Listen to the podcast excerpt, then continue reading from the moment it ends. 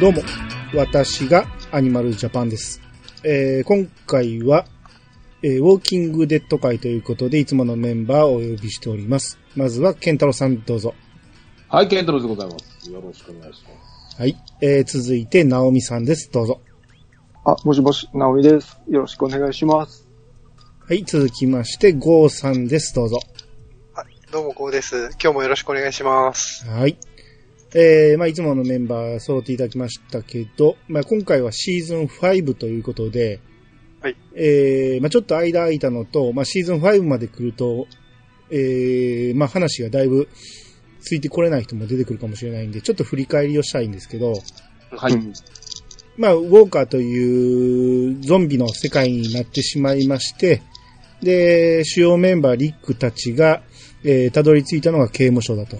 で、そこが安住の地になるかと思ったら攻撃されて、で、結局バラバラに脱出して、で、このリック一行はそれぞれ、えー、チームに分かれて、それぞれが終着駅というところに向かうと。うんで、終着駅に、えー、着いた。えーここはもう安全な場所かと思ったら、えーみんなが捕まってしまいまして、えーコンテナに閉じ込められると。で、コンテナに閉じ込められた時に、えーリックが、奴らは後悔することになるって言って。で、エイブラハムが、何を？って聞いたら、リックが、悪い相手を怒らせたって言って。まあ、これが シーズン4のラストだったんですね。はい。はい。えーリックたちの反撃っていう形になるんですけど、うんえー現在、生き残ってるメンバーをちょっとね、確認していきたいんですけど、はい。はいはい。えーこのコンテナの中に、えー捕まっているメンバー、えー主役のリック。これがまあ、元保安官、リーダーですね。で、えー続いてリックの息子、カール。まあ、年の頃で言うと12、3歳かなそそれぐらいの感じ。うん。うん。で、あとシーズン1からずっと仲間であるダリル。えーこれ、ボウガン使いで、えー、まあ、頼りになる、えー、アタッカーっていう感じですね。うん。うん。で、続いて、グレン。まあ、これもシーズン1からの仲間ですが、えー元ピザ屋の配達員で、えー、韓国系のアメリカ人。うん。あのーまあ、最初は、えー、逃げるのが得意な感じだったんやけど、だんだん頼りになる存在になってきたと。うんで、えー、グレンの、えー、奥さんであるマギー。マギーはシーズン2から登場しまして、えーシーズン2の農場の娘だったんですけど、えー、刑務所でグレンと結婚したと。うんで、えー、続いてミショーン。これはシーズン3から、えー仲間に加わりましたけど、えー、まあ、刀使い、日本刀使いの黒人女性ですね。うんえー、まあ、ドレッドヘアの、こちらも刀使いということで、戦闘員という感じですけど、えー、まあ、基本みんな、えー、白人ばっかりなんで、えー、韓国系のグレンと黒人のミショーンと、えー、何も特別言わなかったら基本白人ということですね。はい。で、もう一人黒人、サシャ。こちらは黒人女性なんですけど、シーズン3から、えー、まあ、刑務所におるときに仲間になった感じですね。うん。で、続いて、えー、ボブ。これシーズン4から仲間になりましたけど、えー、まあ、最初、アル中だった。ちょっと頼りにならん人やったんですけど、えー、徐々に仲間として頼りになる存在になっていきまして、サシャとラブラブになっていきます。えーまあ、こちらも黒人ですね。で、続いて、タラ。これシーズン4から仲間になりますが、刑務所を襲ってきた総督と一緒に、えー攻めてきたんですけど、まあ、えーこの総督たち、自分たちの愚かさに、きえー落ち込んでたところをグレーに拾われて、うんで、リックたちと行動を共にすることになると。うん。えーいっぱいいますけど、さらに、エイブラハム。うん。こちらもシーズン4から、えー、まあ、タラとグレンが、えー、行動しているときに合流してきた元軍人ですね。うんえー、で、エイブラハムの連れだったロジータ。うんこちら女性で、えー、エイブラハムと一緒に行動してたと。で、さらに、行動を一緒にしてたのがユージーン。えーエイブラハムがワシントン DC に連れて行くっていう、えー任務を負ってたんですけど、えーこの友人は、まあ、元科学者で、ワシントン DC に行けば、このウォーカーの世界を解決することができるっていう、えー話になってますね。えーこんだけコンテナに捕まってたわけですけど、えー別部隊として、別部隊というか、ここに合流できなかったメンバーとして、シーズン1から一緒にいたキャロル、うん。えーまあ、元、えーと、暴力夫から DV を受けてた、はい。えーベリーショート、超ベリーショートの女性なんですけど、えーまあ、どんどん強くなっていきまして、うん、まあ、頼れる存在になっていく感じになるんですけど、まあ、ちょっと過激派なんですよね。うん言ってることは正しいんやけど、過激なえー思想の持ち主だと。で、キャロルと一緒に行動してたのがタイリース。これ黒人男性で、えーサシャの兄なんですね。うんで、体がでかいんですけど、まあちょっと優しすぎるところがあると。うんで、このキャロルとタイリースが、えー一緒に連れてたのが赤ちゃんのジュディス。これシーズン3で生まれたんですけど、リックの娘だったんですね。うん。で、刑務所で襲われた時に、えーバラバラになってしまって、タイリースが、えー救って、えー連れて行ってたと。終着駅には、えーキャロル、タイリース、ジュディスは到着してないっていう状態ですね。まあ、ここまでおさらいになります。ここまでは、メンバーはまあ、わかりやすいですけど、シーズン5になるとぐっと増えていきますんで、はい。ちょっとややこしくなると思いますけど。えーそうですねはい。まあそんな感じで、えー今回シーズン5の話をしていきたいと思いますんで、えーお三人よろしくお願いします。よろしくお願いししまます。よろしくお願いします。それでは始めましょう。アニメ、イヤサガ今日。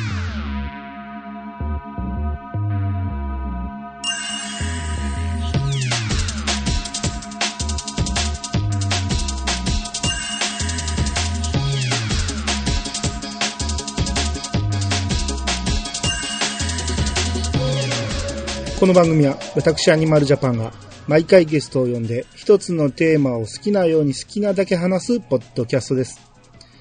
改めまして、どうもです。す。よろしくお願いします。よろしくお願いします。えー、早速シーズン5入っていきますけど、まず始まったらいきなりテロップはで、全って出るんですよね。t-h-e-n。で、あの時って出てる。えー、なんか見たことない奴らが、えー、なんか喋ってまして、なんか看板を立てるなんてなんて浅はかなんだ。奴らを招いたとかいう話をしてるんですね。うんえーこの時点では何のことかわからないですけど、なんかまあコンテナの中みたいなことで、みたいな感じで喋ってると。うんで、えー続いて Now って出て、えー現在ですね。うんえーリクたちがコンテナの中で、もう戦闘準備をしてるんですね。もう武器をいろいろ作ったりして。うんで、リクが、まずは目つぶしをして、次は喉だ。いいなって言って、もう反撃準備ですよ。はい。もう、もう戦闘態勢が整いまして、はいよし、行くぞってなったら、て コンテナの天井が開いて、催涙弾投げ込まれまして、簡単に捕まりましたね。はい。あの、シーズン4の最後の引き何やったんやって感じの、簡単に捕まっちゃいまして、はい。えー、縛られて、えー、並べられるんですけど、リックとダリルとグレンと、えーボブですね。で、さらに知らんやつがおったんですよね。うん。おしなこいつ誰やろうっていうやつも一緒に縛られて並べられて、うん。で、端から順番に頭殴られて、気絶したところ首切られていくんですよね。はい。なんか、器、でっかい器みたいなところに血がダラダラって流れて、これもう順番に同じことされて、どんどん首切られていって、で、それが、まあ知らんやつやったんやけど、次がグレンっていうことになって、うん。うん。あ、これもうグレンもやられるってなったところで、外で銃声が鳴って、はい。で、さらになんかでっかい振動がドーンとなって、うんで、ここでまあ一旦場面が変わって、えー、終着駅に来てないタイリース、キャロル、ジュディス組にシーンが映って、うん。うん。で、キャロルたちがなんか山小屋で、なんかトランシーバーで話して、花火を打ち上げようとしてる男がいて、それを捕まえるんですけど、えーその男を縛って、この山小屋にタイリスとジュディスを残して、キャロルがちょっと見に行くって視察に行くんですね。えーこれ時系列的には、えー終着駅でリックたちがちょうど捕まったところら辺で、キャロルがそれを終着駅の外から見てる感じ。うんで、ウォーカーの大軍がいっぱいいまして、それが終着駅に向かってたんですね。うん。で、そこでキャロルが、えーガスタンクがあったんで、そのガスタンクを銃で撃ちまして、うんで、そのガスが吹き出しているところにロケット花火を撃ち込むんですね。うん。はいはい。ほんなら大爆発を起こして、うん。で、そこにウォーカーがなだれ込んでいく。で、キャロルも、えー大軍に紛れて入っていく。うんこの時、キャロル、すごかったですね。その辺の、何、軍人よりも有能ですよね、これ。はいはい。うんちょっとびっくりしましたけどね、このキャロルあのーさっきのね、あの、登場人物の紹介を兄さんしてくれたときに、はい。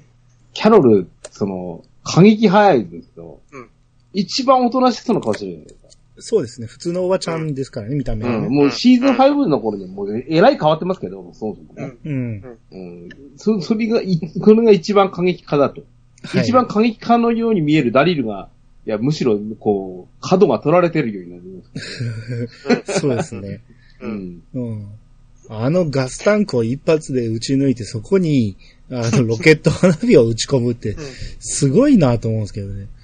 うん。まあ、それが見事大爆発を起こしたと。で、それはが、さっきのリックたちが捕まっているところで聞こえた銃声と振動。だから爆発の振動ですよね。うんで、その時の、えー、振動に、で混乱に生じて、乗じて、えー、リックたちは反撃に出ると。その捕まっているところから、えー、自由になって、ちょっと周りを見ると、肉がぶら下がってるんですよね、いっぱいね。うん。うんうんこれ初めて見たときは何のことかわからんかったけど、後でわかるこれ人肉やったんですよね。はいはい。ううんんうん。で、リックが銃を奪って、もう一気にこの終着駅をもう制圧してしまいます。うん。うん。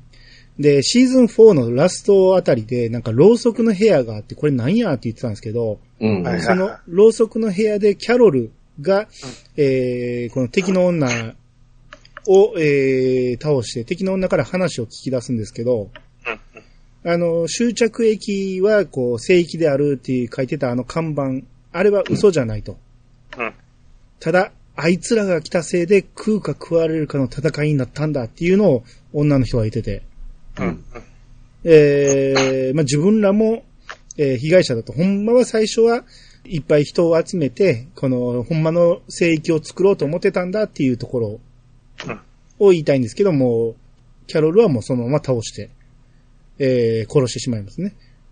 で、その時に、なんかいっぱいそこに貴重品みたいなのが置いてあったんですけど、その中にリックの時計を見つけるんですよね。うんうんで、キャロルがそれに気づいて、あ、これリックのや、みたいな感じで持っていくんですけど、で、後でリックに渡すから、まあ、リックの時計で間違いないですけど、なぜあそこにあったのかですよね。あれってなね、うん。シーズン4の時に、ううんん。キャロルを置き去りにしようと思って連れて行ったところで、なんか、えらい弱いカップルがおって、そのカップルの男の方に預けたはずなんですよね。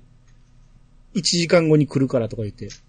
ああ、はいはいはい。あの時に、えーその男が結局戻ってこんかったから、時計お仕事したわねってキャロルがリックに言ってたんですよ。あ、言ってた。ああ、はいはいはいはい。あの時に失ってるはずの時計がここにあるっていうのは、ほんならあの時の男はここで捕まって食われたっていうことなんかなと。そういうことですね。うん。うんこれでも一切描いてないでしょ。あの時計が置いてあったっていうだけなんですよね。もう、う単純にスタッフがやらかしたんじゃないですかね。ん。そうなんかな。あ一緒に捕まってて、うん首切られたやつじゃねえですかね。あ、おったんかな、そこに。最初に首切られたやつじゃねえかって思うんですけどその、座らせられた、あの、グエンが、の前に。グレンが切られるみたいな時の、あれですか？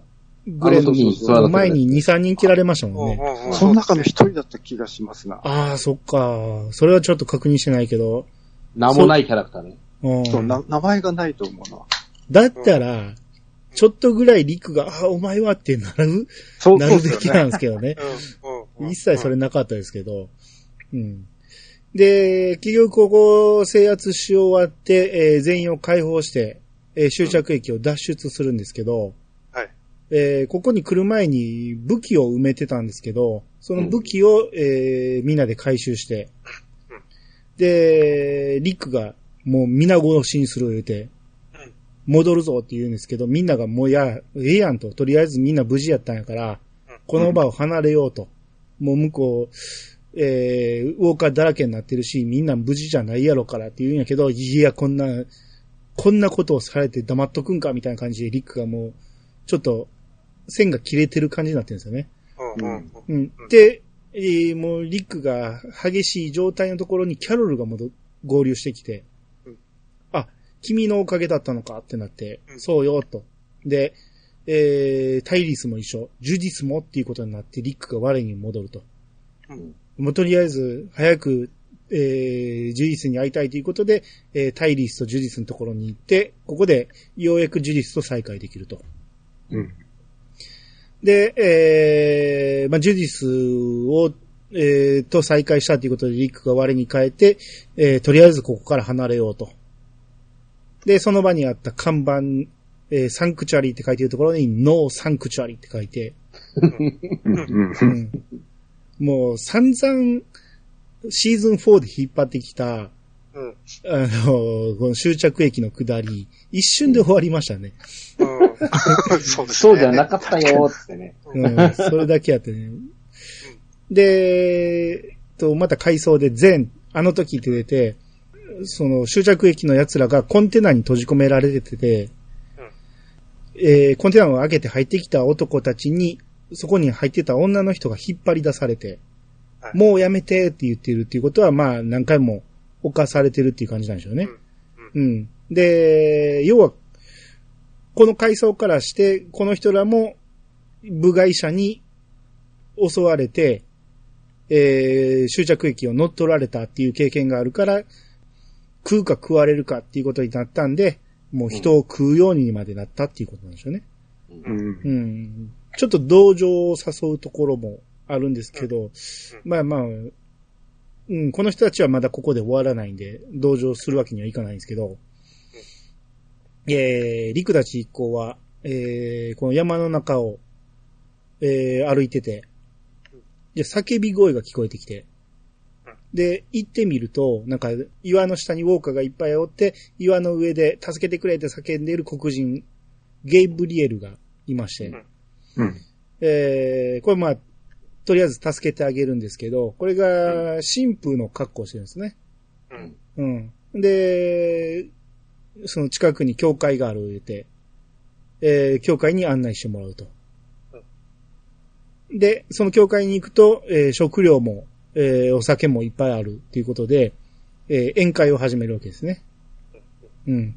で、ここでみんなで話し合いになるんですけど、終着駅を目的にやってきたけど、終着駅は、うん、あの、ろくなとこじゃなかったということで、えーエイブラハムたちが友人を送り届けようと思ってたワシントンにみんなで向かおうという話になりまして。う。うんん。えーそそれによりこの世界の、えー終わらせることができるということでみんなが納得して向かうことになるんですけど、この時、ボブとサシャがずっとイチャイチャしてるんですよね。うんもう道中もずっとなんか二人がなんかもうラブラブな感じなんですよね。はい、はい。うん。で、えーその日の夜中、えーなんか昼間のうちに車を見つけてたんですけど、キャロルとダリルがそれを見に来てて、ほんなら、えー一台車が走り去るのが見えて、で、ダリルが見覚えがあると。あれは、ベスが連れ去られた車だっていうんですね。う。うんん。えーマギーの妹ベス。はいえーシーズン4で別れ離れになったベスが連れ去られた車だっていうことで、その車に乗ってキャロルとダリルが追う形になるんですね。うん。うん。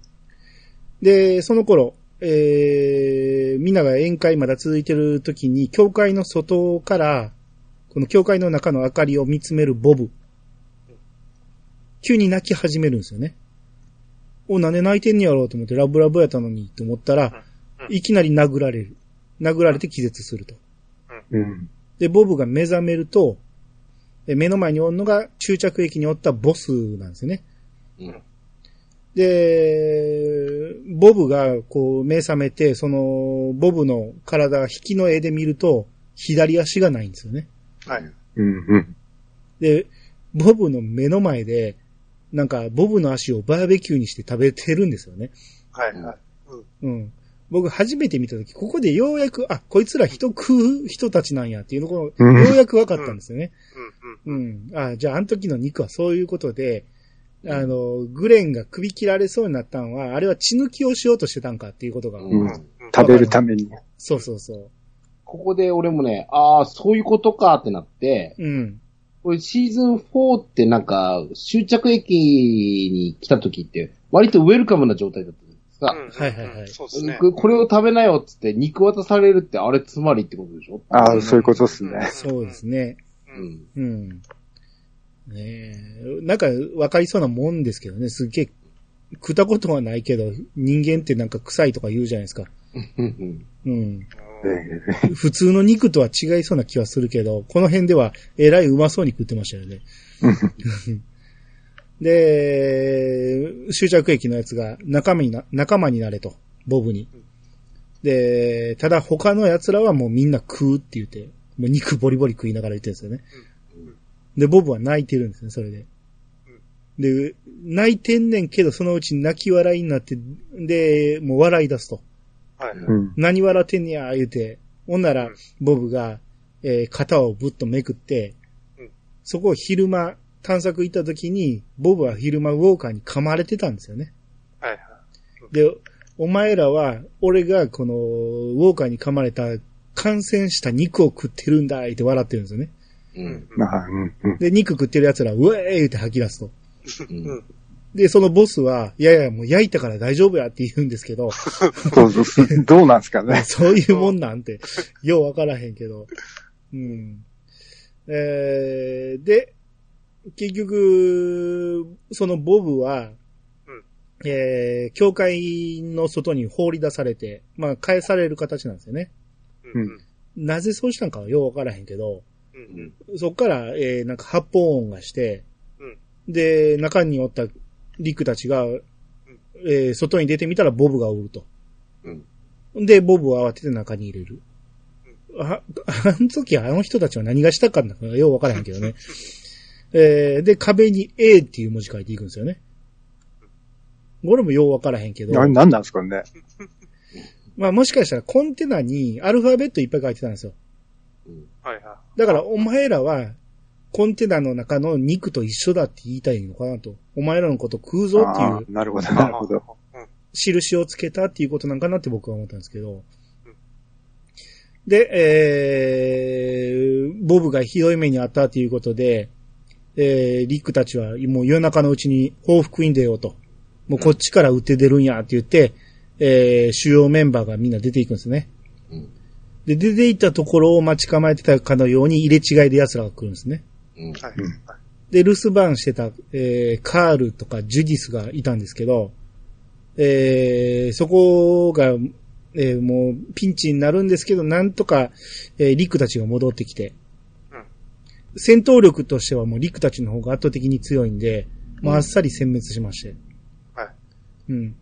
で、もう皆殺しにしてしまうんですけど、えー、もうボブは、えー、噛まれた傷もありますんで、えー、結局、えー、死んでしまうと。うん。まあ、えー恋人サシャの腕に抱かれて死んでしまうと。えー、もうサシャはもうちょっと正気を失うかのように、えー落ち込むんですね。で、えー翌日、えーバスがあったんで、バスを修理して、えーそれに、エイブラハム一行と、えーグレン夫婦とタラがうん、ワシントン DC に向かうと。そのリックたちは残るってなるんですね。で、エイブラハムはもう行きたくてしょうがないんですよね。そうそうそう。早く、もう、一刻も早く向かいたいのに、グレン、えー、リクたちは、えーなんか渋ってるから、どうする？ほんなら俺たちだけでも行くぞっていうエイブラハムが言ったら、グレンとマギーも行くと。で、グレンとマギーが行くならタラも行くってなって、うん。ここで別々に分かれるんですよね。一瞬なんで、リク行かへんのって思ったんやけど、よう考えたらダリルがおらんんですね。そうそうそうそうで、翌夜にダリルが帰ってきて、で、帰ってきたと思ったら誰かが一緒におると。ただそれを映してくれないんですね。うん。ここで場面が変わると。うん。そうそう。うん。で、えー、ここで久しぶり登場、ベスですね。うん。えー、場面が変わりまして、ベスがアトランタの病院で目覚めるんですね。はい。で、この病院にはなんか女のボスのドーンっていうのがいまして、うん。でこのドーンはえらいヒステリー持ちで、えー、仕切ってるんですけど、まあちょっと、えー、なんかうまいこと言ってない感じもあるんですね。恐怖で変なキ、ャラだったっすね。そうそう、恐怖で縛ってる感じがあって。う。うんん。えー、この病院、なぜか電気も食事もいっぱいあると。えー、ただなんかみんなおかしいんですよね、なんか。喋ってることもおかしいし、まあ過去にいろいろあったのか、会話もね、ちょっと意味がわかんない。うん。うまいことちゃんと説明してくれてないんで、よくわからへんけど、なんかいろいろ問題があるんだなと。うん。警察官が仕切ってる感じだったっすね。そうですね。もともと全員警察やったんか、うん。うん。ドーンがお前もその警備の方になれって言って警察の服装を着さしてるだけなんかはわからへんけど、ああ、ドーンは確かに警察なんですよね。そうですね。何人かは警察の、えー、同僚みたいな感じやったんで、ただ警察多すぎるやろと思ったんで、うん。服も新品みたいな感じでしたからね。そうそうそう。うん。綺麗なんですよ。綺麗なんです。まあまあ、ここ水も電気もあるから、洗えるっていうのもあるんですよね。うん。うん、仕事分担して洗ってる感じで。で、えー、ノアっていう黒人の若い男がいまして、はい。えー、これは、その、ドーンのおつ、世話役みたいな感じだったんやけど、えー、ちょっと不満があるみたいな感じで、で、ベスは一刻も早くここを抜け出したいっていうことで、えー、ノアとベスが病院を抜け出すことになるんですけど、えー、ノアだけがなんとか逃げ切れて、ベスは連れ戻されてしまうんですね。はい。うんはい。うん。で、えー、ベス戻ってきて、で、一番、その、信頼してた、びあの、医者がいたんですけど、うん。この医者も結局なんかいやばいやつだって、はいうん。自分の地位守るためになんか人殺したりしてるみたいな、なんかちょっとやばいやつで、うんで、もうこいつに、えー怒りを覚えたベスは殺そうとするんですけど、そこにキャロルが運ばれてくるんですよね。うん。はい。はい。うん。もうこの辺時系列が飛んでるから、ややこしいですけど、うんキャロルが運ばれてきて、そこで我に返ると。うん。うん。で、ここでまた、えーシーンが変わりまして、ワシントンに向かってた、えーバスの、えーえーエイブラハムたちエイブラハム。うん。えーバスがいきなり横転しまして、はい。で、炎上して、バス使えなくなると。うん。結局もう歩いて向かおうっていうことになるんですね。うん。なんか図書館みたいなところで一泊するんですけど、うん。えーここで、エイブラハムとロジータが夜の営みを始めると。まあまあそういう関係か、まあそれはそうやろうなと思ったけど、はいはいそれをじーっと友人が見てるんですよね。めっちゃ見てた。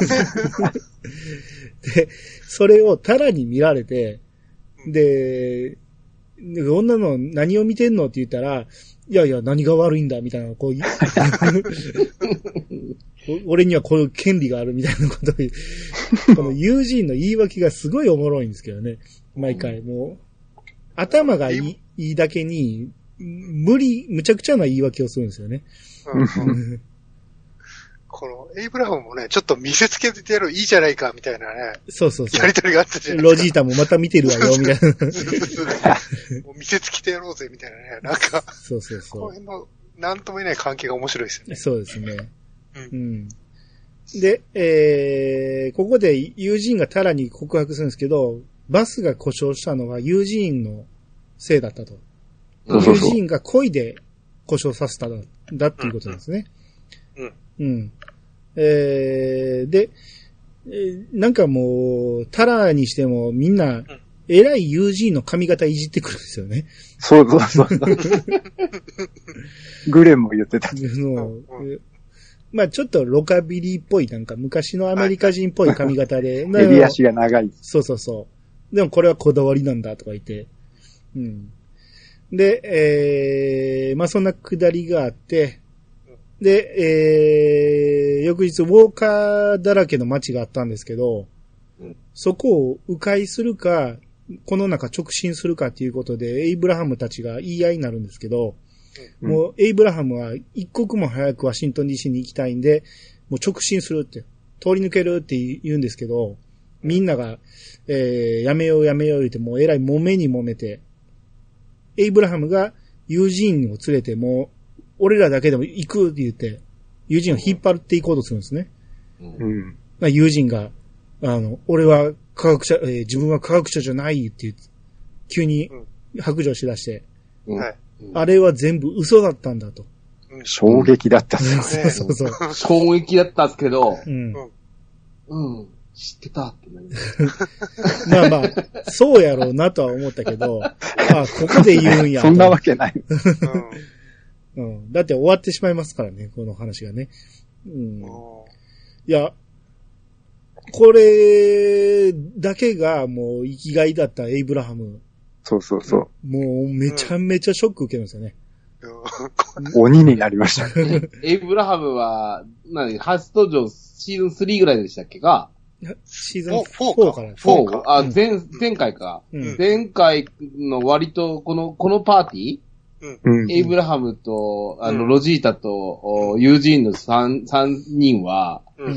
あの、途中合流組としてはなかなかなキャラクター性でさ、特にうんユージーンのせいでもあるんですけど、う。うんん。うん。うん、もうそれだけがもう、しょっぱなから生きがいだったじゃないですか。うん。そうそうそう。この博士を、つってね。う。うんん。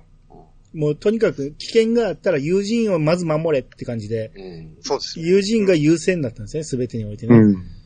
これ、これでもあれですか？科学者じゃないって、なんか、皆さんも分かってました？あ、あなるほどねって思いました、これって。いや、わ分かってなかったっすよ。でも信憑性ないでしょ、一個一個。いや、ね怪しいとは思ってたけど、うん嘘とは言い切れへんなとは思ってたそう。実際に、でも、今回その何、えっ、と、そのバスを、うん。み、あの、恋にやったと。うん。あ、うんこいつ行きたくないんやなって思ったわけそうそうそうう。そそうその辺から怪しいなっていうのはな怪しいっすよね。行ったらあかんことがあるんやなってことそうそうになるじゃないそうそなんか、シシーズン1で最後科学者出てきたじゃないですか。う。はいはいはい出。てきたけど結局何もなかったじゃないですか。はいはいはいだ。から科学者だけど何もできないんだなと思ってましたね、うん僕ね。なるほどね。ああ。そうそうそう。うん。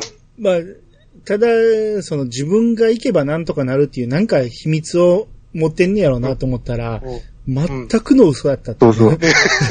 本当の天才なのかなってこうやって思ってたんですけどい。や、何かしらの情報を得て、それをワシントン DC に行けば実現することができるっていう何かがあるんかなと思ったら、メインストーリーがそれなのかなってそうそう思ってたそうそう。うん。うん。うん。それに、を、いろんなトラブルが起こるんかなと思ったら、えらい簡単に嘘だったってなって。何にもなくなっちゃったよ。そうそう。え、もうここでなんとか、博士、博士の同僚がなんとかとか言ってたじゃないですか。うんまあまあ、そうそうそう。詳しく言ってるんですよね。うん。全部嘘だ。ねうん。で、もうエイブラハムがショック受けて、もう、えー、友人ボッコボコに殴るんですよね。もう友人殺すんじゃないかって いや、ほんまに殺しかけるんですよね。うん。で、それを、周りに止められて、うもう友人完全に、えー意識失って死にかけてるんですけど、うんえーエイブラハムは、もう膝をついて、放心状態になると。放心状態。うん。うん。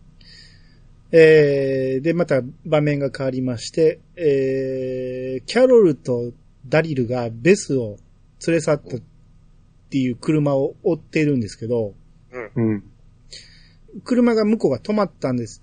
えー、それを、えー追いかけようと思うんですけど、えー、ガス欠になって動けなくなると。うん。うん。うん。で、そこで一旦歩いて、えー近くの町に潜ん、えー潜入すると。うん。で、そこの町の中で、えーベスを置いてきてしまったノア。黒人の若い男ノアと、えーキャロル・ダリルが、えー合流して仲良くなりまして、最初はいろいろありましたけど、仲良くなりまして、えー事情を聞いて、ベスはまだ生きてると。うんっていうことを聞いて、えー一緒に病院に向かおうってなるんですね。うん。で、キャロルが先に、えー外に出たんですけど、うん外に出たところにもう思いっきり車にひかれるんですよね。吹っ飛びまして、キャロルが。うん。うん。で、ダリルがうわーってなって、助けに行かなってなるんですけど、それをノアが止めるんですよね。うん。あの、あいつらは病院におるから、キャロルはきっと助けてもらえると。うん。殺されることはない。ここで俺らが行くのは危険だってなって、うんよくダリル止まったなと思うんですけど、えーそれでダリルが納得して、えーダリルは一旦リックたちの元に戻るんですよね。はい。うん。で、さっきのシーンに戻りまして、ダリルがここに戻ってきた時にもう一人おったのは誰だってなったら、それは結局うん、ノアだったんですね。ノアだった。あれ誰やったんやろうってなったら、結局顔見えへんかったから知ってるやつなのかなと思ったら、あの時点では知らんやつやったんですね。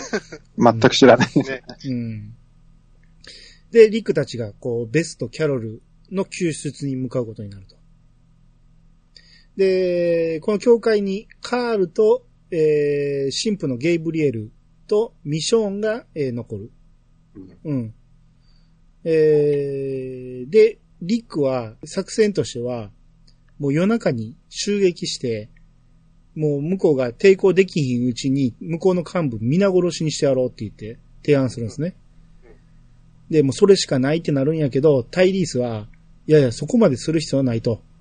うんえー向こうの見張り一人捕まえてきて、そいつを、えー人質にとって人質交換すれば、誰も死なずに済むんじゃないかと。うん。で、みんながそのタイリースの意見に乗っかって、もうリックもしぶしぶそれに乗っかると。で、その行動、えー、作戦を始めるんですけど、えーもう病院の中では、えーもう長くいたベスは、向こうのボスのドーンに、ちょっと認められ始めると。ちょっと仲良くなり始めるんですよね。うん。まあ、ただ、まあ、ドーンはちょっと怪しい、えーやばいやつには変わりないんですけど、うん。うん。えーこんなことをずっとやってる間もずっとエイブラハムは膝ついたままショックを受けてるんですよね。ああ、1話の間ずーっと膝ついたままでしたけどね。うん。で、えーまた場面変わって、教会におったゲイブリエル。こいつ、もう行動がわけがわかんないんですけど、怪しすぎますよ。うん。何にもないのに、普通に、急に床の板を、はい、はいで、床下から教会を脱出するんですよね。そうそうそうそう。意味がわかんないんですけど、うん本当ですよね。うんまあ、教会の入り口はみんなが帰ってくるまで、板で打ちつけて、誰も入ってこれんようにしてたっていうのもあるんですけど、なぜゲイブリールが出ていかなあかんのかがよくわからへんねんけど、うん出ていくんですね。街に行ったっすよ。なんか街みたいなとこ行って、うん。ウォーカーに囲まれて、囲まれて、そううわー言って戻ってくるんですよね。戻ってくる。な、あれ何なん？だ結局、ウォーカーいっぱい引き連れて教会に戻ってきたっていうことで、カールとミショーンが、ゲイブリエルの声が聞こえたから、もうせっかく釘打ちつけて誰も入ってこれへんようにした扉をまた開けてゲイブリエル中に入れてやるんやけど、ウォーカーもゾロゾロ入ってきたっていうことでそう、そうそうそう。で、なん、大ピンチ。そう、なんとかカールとミショーンは外に出て、中にウォーカーを閉じ込めることに成功するんやけど、うん。もう今にも出てきそうなんですね。うん。で、これもどうするってなったところに、えー、エイブラハムたちが戻ってくると。うん。うん。まあ、なんとかエイブラハムは正気を取り戻して、とりあえずもう行く意味もなくなったんで戻ってきたってことですよね。消防車見つけたんですよね。ああ、そうそうそうそう。そのくだりありましたね。うん。うん。で、戻ってきて、まあまあ、えー、なんとか助かるっていうことで、で、その頃、リックたちは、結局、その人質の交換をするっていうことで、ええー、向こうの人質を捕まえて、で、まあ、そこでもいろいろありましたけど、結局、向こうの人質、えー向こうのベスト、えーこっちの人質を交換するっていうことで話が決着つきまして、うん。で、うん向こうの病院の廊下までみんな、リクたちがゾロゾロ行って、はい。で、一人ずつ交換だって言って、うんこっちは人質を返して、向こうもベスを返して、うん無事交換終了したんですね。はい。で、誰も死なずに良かったっていうことで、うん。帰ろうと、えー去ろうとするんですけど、そこで、向こうの女ボス、ドーンがうん、ノアを返せって言うんですよね。はい。ノアは自分の世話役やから、うん。ベスがいないならノアがいるって言って。うん。ノアは、ここを出たがってるって言って、リクが言うんですね。うんだから返すわけにいかんって言ったら、ドーンが交渉決裂ねとか言い出して。うん。うん。で、えらいやばい空気になったっていうことで、ノアがもう自ら戻るって言うんですよね。はい。うん。うん、自分さえ犠牲になれば、うんみんなが誰も死なずに済むんやからっていうことで、うん戻ろうとすると。で、ドーンがノアに帰ってくると思ったとか言うんですね。えーで、これまでいろいろドーンとベスの会話の中でいろんな振りがあったんですけど、もうベスがその言葉に切れてしまうんですよね。そうです。カチンときたっすね。はいうんうん。手に持ってたハサミをドーンの肩にぐさっと刺すんですよね。はい。ほんならその同時に、もうドーンが反射的にベスの頭を打ち抜くんですよね。うん。ショックだったっすね。そうですね。頭打ち抜きましたからね。で、うん。ドーンは、やっちゃったってなるんですよね。う。うんん。あ、こんなつもりじゃなかったの。嘘つけお前って言って。いや、でも、でも多分それはそうやと思うんですよ。うん。反射的にだったっすうん、ね。反射的に言っちゃったから。確かにあの表情はそうですよ。うんそうですね。うん。うん。ただ、ダリルは、ああのシーズン4で、いい感じになったベスが頭打ち抜かれたから、もうこれも、もう条件反射的にドーンの頭を打つんですよね。そうですね。うん。で、病院側と陸側、両方が銃を構える。うん。で、向こうの病院側の女が、撃たないでって言って、うん。で、みんな銃を下ろしなさいってなって、えー、もうこれ以上、犠牲は出す必要がないと。うん。もうこれであなたたちは、えー去ってとなるんですけど、リックが分かったってなって、もう納得はできひんけどもういいってなって、去ろうとしたところで、向こうの女が、えーここに残ってって言うんですよね。あなたたちは強いから。うん。リックが断る。で、出たい者がいれば連れて行くって言って。うん。ただ病院側は誰もついてこない。うん。うん。で、ここにノアだけついてきますね。あ、そうですね。ノア、ノアはついてきますね。うんで、えー、ここにエイブラハムたちが、えー、何も知らずにうん。到着するんですね。うん。要は、そう、マギーはうん。妹が生きてるっていうのをちょっと前に知るんですよ。そうそうそう。うん。うん。だから一刻も早く、超喜んでた。そう、ベスに会いたいということで、で、で、ただ、どういう状況かわからんから、エイブラハムたちは銃を構えながら入っていくんですよね。うん。ここで気づいたんですけど、あ、エイブラハムって左利きなんやと思って。初めて気づいた。あれなんか違和感あったんやけど、そうだったんですか？うん。ああ、こいつだけ銃の構え方ちゃうわ、思ったら、あ、左利きなんやと思って。うんうん、初めて気づきましたけど。うん。で、ただ、病院の出口から、リックたちが出てきて、はい。で、マギーの顔がほころぶんですよね。うんやったーと。無事に出てきたってなって、うん。そしたら、その、ダリルがベスを抱えてるから、はい。もう、マギーが笑顔で近寄ろうとするんですけど、それが遺体だということに気づく。うん。うん。そこでもうマギーが泣き崩れるんですよね。もうね、本当に。うん、もう一旦、もう諦めたベスが生きてるって分かった時の嬉しさの直後に頭打ち抜かれて、抱えられて出てきてるかさらね。っきまで生きてたのに。そうなんです。うんまあ、ここれはのさショックですね。はい。あの、前回とかもそうなんですけど、うん。あの、ベスって、うん。あのーこの、リック一行のさ、花みたいなものだったじゃないですか。はい、そうですね。そうですねうんあーちょっとすごくこう、精神的に弱かったところから立ち直って、う。うんん。ね、どんどんなんか、あの、もうそれこそ歌歌ったりさ、そういうなんかこう、癒しみたいなところがあって、う。うん。ん。それ、もう、スパッとなくなった。ら、そりゃあね、ダリルです。ああ、なりますよ、そう。ん。そうですね。ダリルの心の壁も、ベスがそうですね。一緒になってね。うん。う。ダダリルが丸くなってたのもベスのおかげだ。そうそうそうそう。ううん。ん。うん。うん。うん。まあ、まあまあ、そうなん。ですよね。結局、ようやく、えー合流できたと思ったベスが、えー亡くなってしまったっていうことで、うんえーまあ、ここで8話が終わって前半が終了ってことになるんですけど、はい。うん。この8話のエンディングの後にまだあるんですよね。うん。珍しく。あ、あそうそう。なか見覚えのある黒人が、見覚えがある。うん。うん。なんか誰もいなくなった後の教会にたどり着いてて、うん。で、なんか紙を見つけて地図に、新世界にはリック・グリムスが必要だって書いたメモを見つけるんですよね。うん。うん。だからこれはきエイブラハムが、その、ワシントンに向かうときに、リックに、その、ワシントンへの道だって言って書いて、うん。あ渡したものだったんですよね。地図だったんですよね。うん。うん。だから、エイブラハムがリックにかけてく、当てて書いたもの、それをうん、その黒人が拾ったと。うん。うん、見覚えあるけど、え、こんな感じやったっけ？っていう人ですね。うん。はい。で、これが、えー前半が終了と。これねうん、さエピソード8の最後あるじゃないですか。う。うんん。こう僕もね、ここで最初に出てきたと思ってたんですけども、はい。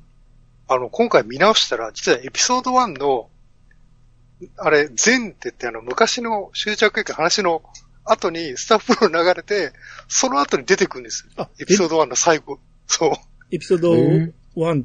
へえ、そうなんや。ほんと、最後の30秒くらい出てくるんですよ。へえ、それは見逃してたわ、ほんなら。そう。僕も2回目で気づいたわ、これは。え、一番最初の話の最後？そうそうそう。いや、だからシーズン5の1話でしょ？そうそう。シーズン5のエピソード1ですね。うんああ、エピソード1。ああ、うん。ううんん。えー、まあ、だから、出ることは決まってて、ちょこちょこそうそうそう。匂わせたってことでね。うん。うん。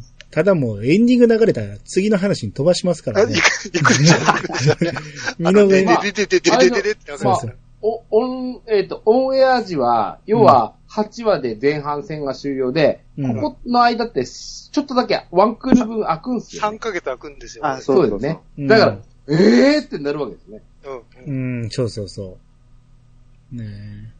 まあ、こう、結局この前半っていうのは終着駅が、その一瞬で終わったんで、うん。うん。要は、ベスはもう死ぬこと決まってたと思うんですよね。その、うん。うん。この、プロットの中でね。どうやってベスをフェードアウトさせていくかっていう、ベスのためのシーズン5前半やと思うんですよね。うん。あーそうですね。ううん。ん。だって、かなり長いこと引っ張りましたからね、この病院のくだり。うん実際に、うん。あの、大変あれですけど、うん。あの、この終着駅の連中にしても、うん。うんあの、この病院のね、うん。あの連中にしても、うん。ちょっと小物すぎますよね。まあまあ。そうですうん。ちょっとカリスマ性がないですね。うんあの、うん終着駅の奴らが、その前に襲われたって言ってたじゃないですか。うん。うん悪い奴らが来て。うん。そ、そういうっていうのが誰なのかはわかんないまんまなんですよね。そうですね。うん。うん。あの、この後出てくる悪い奴らなのかなって俺は思ったんですよ。いやあー、のでも。終着駅を取り返したから、うん。うん。うん。倒したってことじゃないの？ああ、じゃあ、あいつらじゃないですね。じゃあ、うんおそらくうん。、おそらく。う。うんん。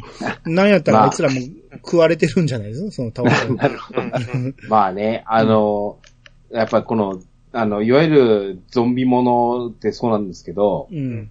まあほら、リックたち一行がどうしても主人公だからそう見るんですけど、うん。それはね、あの、まあアメリカにせよ、どこにせよ、あの、そういうなったら、こう、やっぱコミュニティって作りたいと思うんですよ。その同じ意識を持った、生き残っていこうっていう団体がそれぞれできると思うんで、はい。うんそれは様々なね、思惑と様々な理由を持った団体がいると思うので、うん。その中の一部分がこの二つだったと思えば、それはそれなんですけどね、確かにね。うん。う。うん。うん。うん。ん。まあ、シーズン5に関しては、本番は後半になるん。で、うん。そうですねそうで。すね。だから前半は、そのシーズン4の、えー、残りの回収と、うん。ベスをいかに印象的に殺すかっていうことだと思うん。ですよね。うん。う。うんんだから、多分、あ、最後に言いますけど、ベスってその、多分、売れっ子なんやと思うんですよ、ある程度ね。だから、あんまり長いこと、スケジュールも抑えられへんかったんか、えらいメタ的な話。そういう、こそういうことなんですかうん、ね。っていうことやと思うんですよ。だからシーズン4途中ででフェードアウトしたし、うんうん。うん。で、シーズン5が出てきても、顔にえらい傷作るんですよね。ね。うんうん。縫い跡がいっぱいあって、え、これこの子ずっとこの後傷つき、ついたままで、まず、毎回出てくるたびにこのメイクせなあかんやんと思ってたんですよ。うん。うん。他のやつって、顔に傷ってなかなかつかないんですよね。うんなんだ、メイクせなあかんから。うんうん。あ、でもベースここに傷つけてしもたら、大変やろうなって思ったら、あ、うんなくなっちゃうからかっていうのが後でわかるんですよね。ああ、なるほど。うん。うんうんうんうん。まあ、ベースのためにあったシーズン5の前半かなっていう感じですね。う。うんん。はい。